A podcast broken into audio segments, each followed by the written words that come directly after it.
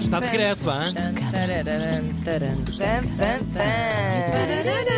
Ei, bom E dia! adivinhem, trouxe para vocês uma real voz de cama. É verdade. Ainda está aí a curar a sua afonia. Está, sim, senhor, mas que em nada diminui a minha felicidade de estar de volta, que é imensa. Nem o profissionalismo. É verdade, também tento, tento manter, tento, tanto quanto Não, possível. consegues, consegues. Meus queridos, minhas queridas, trago-vos aqui um e-mail Voz de sempre- cama arroba rtp.pt e a atulhar, Speaker. e atulhado que ele está atulhado. Imagine, imagine. Mas vamos a isso então. Olá, queridas Tânia e Ana. Vocês Queres que eu leia Não, o não. e-mail? Não? Pronto, ainda Obri- bem. Obrigada, amiga. Ok. Eu vou dar aqui o meu melhor e depois calmo para sempre. Suavezinho. O microfone Suave, apanha tudo. Exato. Antes de mais, quero dizer-vos que adoro o podcast e agradecer-vos pelo serviço público que prestam.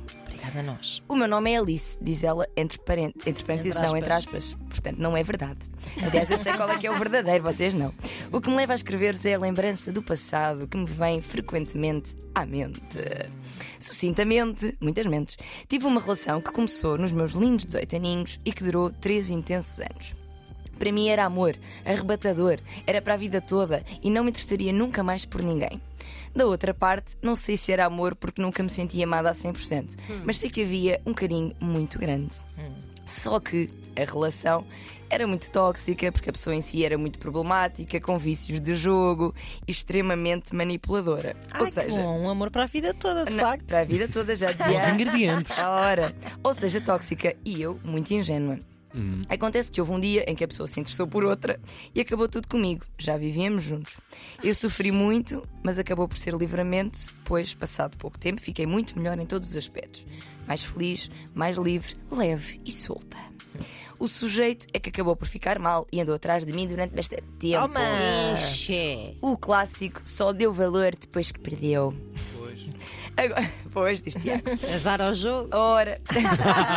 Azar ao amor E também. ao amor também. É verdade, é verdade. Dupla. Agora passaram-se mais de sete anos e eu dou por mim várias vezes a pensar nele e a querer saber como estará.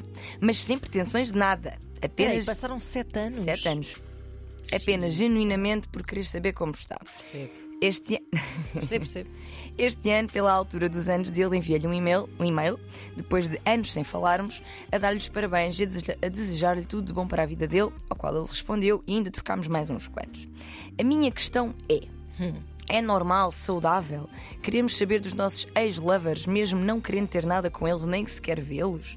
Ou preciso mesmo de terapia por se calhar não estar tão resolvida como pensava? Sim. Desculpem pelo testamento. Acabou, não precisa mais nada. Desculpem pelo testamento, tentei ser sucinta ao máximo, foi o melhor que deu. Obrigada, Ah, beijinhos. Ora bem, vamos à descrição desta relação. Vou usar as palavras dela. Nunca me senti realmente amada. Não é? Havia apenas um carinho muito grande da parte dele. Uma relação tóxica.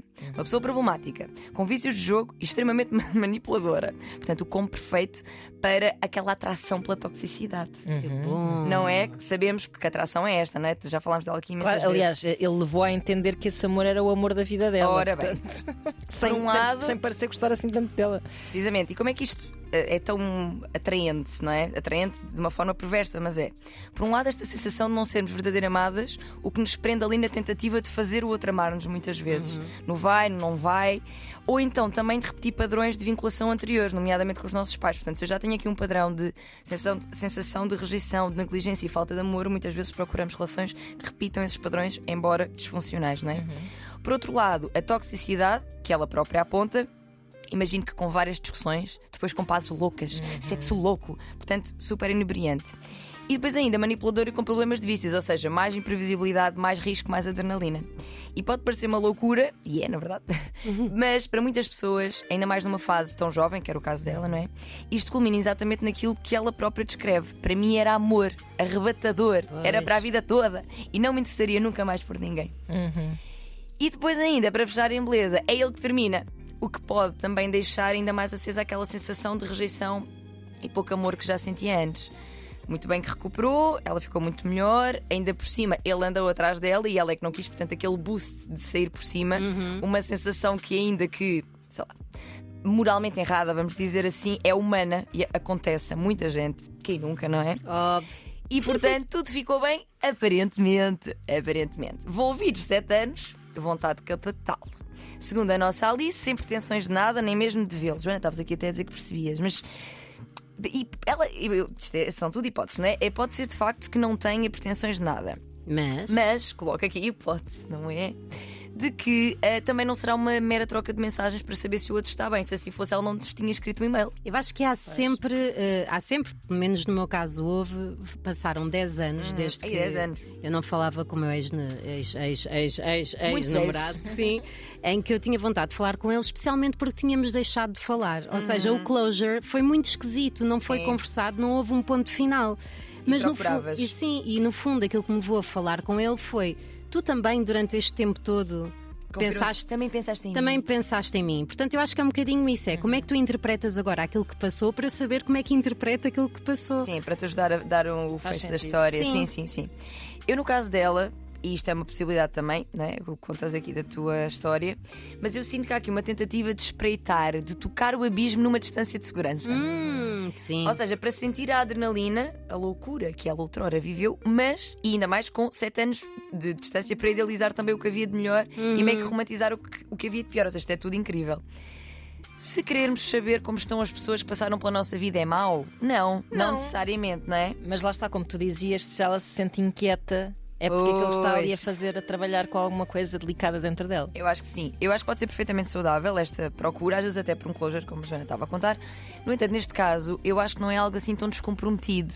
E é, aliás, a prova de que nestas nossas mentes complexas, a toxicidade e a disfuncionalidade são coisas que nos puxam, que nos atraem de uma forma, lá está, algo perversa muitas vezes, contra a nossa mente lógica, não é? Eu acho importante olhares para o teu momento atual e perceber porque terás tido esta vontade. Estará a tua vida num momento mais calmo, mais rotineiro, mais pasmacento, em que essa memória física e mental da adrenalina louca te puxam novamente? Pois, até porque uma pessoa que esteja habituada a esse tipo de amor tóxico, Ora depois bem. um amor normal parece enfadonho, não é? É, exatamente.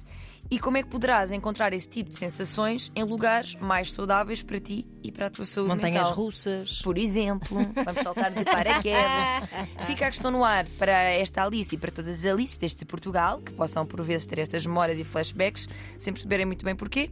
No entanto, terapia eu recomendo sempre, claro, como não, não é? Até para aprofundar estas e outras hipóteses sobre o porquê, tudo o que estás a sentir, e eventualmente conseguires arrumar esta história no lugar que faça mais sentido para ti.